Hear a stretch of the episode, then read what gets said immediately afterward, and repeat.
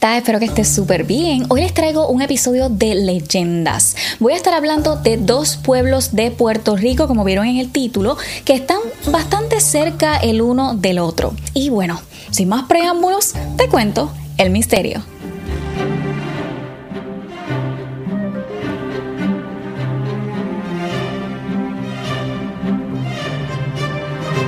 Comienzo con la mansión Levi o La Rambla. Esto es en Lares, Puerto Rico. La Rambla se construyó en 1932 por el ingeniero y arquitecto Don Francisco Levi González. Y en lugares viejos como este ya saben que siempre tiene sus leyendas. El objetivo original de Francisco Levi era abrirlo como hotel y casino, pero estos planes nunca se le dieron. Más tarde se convirtió en una fábrica de embotellado de agua gracias a un manantial cercano que de hecho le dicen Santa Rosa. Una de, las leyendas, porque son, les voy a contar dos, una de las leyendas de esta mansión habla de un grupo de hombres que llegó buscando el lugar perfecto para construir una iglesia. Ellos, al fin de cuentas, acordaron construirlo sobre el manantial natural, sin darse cuenta que pues por ahí corría agua de vez en cuando. El líder del grupo, un fraile franciscano, eh, le puso el nombre de la Rambla y al manantial le puso Santa Rosa. Luego, no se supo por qué, pero una mujer del grupo de la iglesia les advirtió que cualquier estructura construida sobre el manantial sería destruida. Y cuando trataron de entender lo que esta señora quería eh, decir, porque según el franciscano, esta señora era bien querida por todos ellos. Pues la mujer desapareció, dejando un halo y esto antes de que el manantial estallara con agua. Es como en defensa propia para que nadie construya allí. Nada, la primera versión de la leyenda afirma que hoy día el halo todavía se puede ver sobre el manantial por la noche. Pero la leyenda, como les dijo anteriormente, tiene otra versión y se las cuento. Y de hecho, esta versión es gracias a Eli Soto que me envió un email dejándome saber, mira, hay hay otra versión de esta, de esta leyenda y se las cuento. se dice que esta casa era la más grande de esta calle hasta más o menos los años 1940 a los 1950. Está localizada donde vivían los españoles adinerados o al menos los que aún quedaban para ese entonces. Los Levi eran farmacéuticos y doctores del pueblo, por eso tenían esta mansión. Pues el matrimonio tenía una hija y esta se enamora del sirviente de la casa. Y el amorío fue tan intenso que al fin de cuentas queda embarazada. Ya saben que para este entonces si la muchacha quedaba embarazada se tenía que casar. Pues ella habla con la familia para contarle los planes que tenía de casarse con él, ya que pues estaba embarazada pero ellos no aprobaron absolutamente nada de sus planes y de hecho le advirtieron que esta relación se tenía que terminar por completo porque esto era algo que nunca debió pasar. Luego que discutieron por largo rato, ella salió corriendo y se encerró en el cuarto y con una inmensa tristeza y todas estas emociones que te agarran con, con el embarazo, empezó a tomar muchísimas pastillas. Cuando los padres van al otro día para que pues bajara a desayunar, la encuentran tirada muerta y ellos con el corazón destrozado, o sea, imagínense en su hija. La enterraron, pero también enterraron sus pertenencias en los alrededores de la casa, como para deshacerse de todo recuerdo. Y luego de este evento dijeron, mm, no, no queremos quedarnos aquí, nos vamos a mudar. Dijeron mudarse para, para nunca regresar.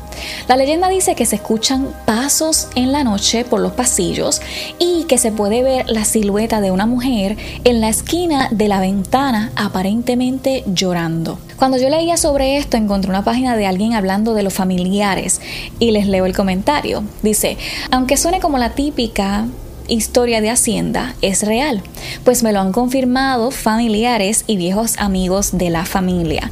Quedan muy pocos familiares vivos y los descendientes directos y aparentemente hermanos de la hija fallecida viven en estos momentos en el condado. En Puerto Rico el condado queda para el área metropolitana. Aún poseen otra casona en Lares, pero no tienden a hablar del tema, lo evaden muchísimo. En el lugar conseguí cartas de los Levi y realmente son un pedazo de tiempo que leerlas para mí se me paran los pelos.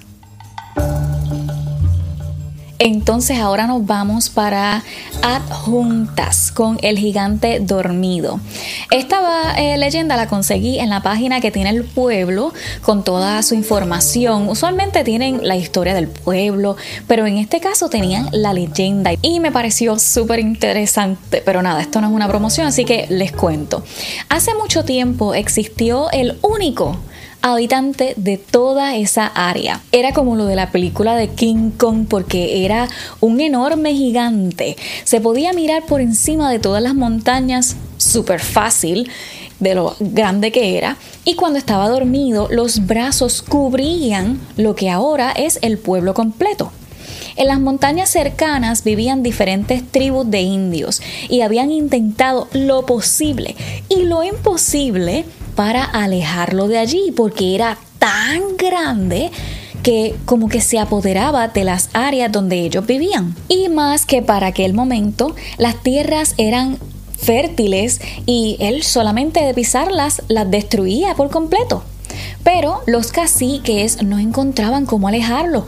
Un día, tú sabes que siempre llega este día, un día un indio brujo que estaba frente a una fuente donde él hacía la brujería, porque allí invocaba sus espíritus y le aparecían visiones a través del, del agua de la fuente. Pues este día le apareció la visión de este gigante, pero dormido este consultó con sus espíritus para estar seguro, claramente, y llegó al convencimiento de que el gigante podía morir si se le hacía una herida en el ojo derecho. Y esto era con una flecha, o sea, tenía el caso específico. Una herida en el ojo derecho con una flecha envenenada. El brujo motivado corrió de inmediato hasta la cúspide del cerro y desde allí, con una puntería de la vida, disparó y ¡pum! le dio en el ojo derecho. Bueno, de allí el gigante le dio como una convulsión, luego se levantó y dio un puñetazo en el suelo con el que hizo un hueco en el monte por donde salió un torrente de agua fresca, que me parece que eso es un charco de agua ahora Puerto Rico, pero eso para otra leyenda. Bueno, le dio un puñetazo en el suelo y se escuchó un quejido. Entonces se dejó caer en la misma posición en que estaba antes, pero esta vez no se pudo mover más. Nadie quiso ir a ver o hacer nada por miedo a que al estar supuestamente encantado por aquel brujo, sin querer se fuera a despertar y bueno, ya saben, con los siglos se petrificó, convirtiéndose en lo que ahora se le dice que es el gigante dormido. Y bueno, mis encantos, hasta aquí el video podcast de hoy. Si quieres ver este podcast versión video, lo puedes ver por mi YouTube o por Spotify. Y si estás guiando, ya sabes que puedes suscribirte también al podcast para que no te pierdas ningún episodio. Y bueno, mis amores, ahora sí, los espero por aquí en el próximo episodio. Chao.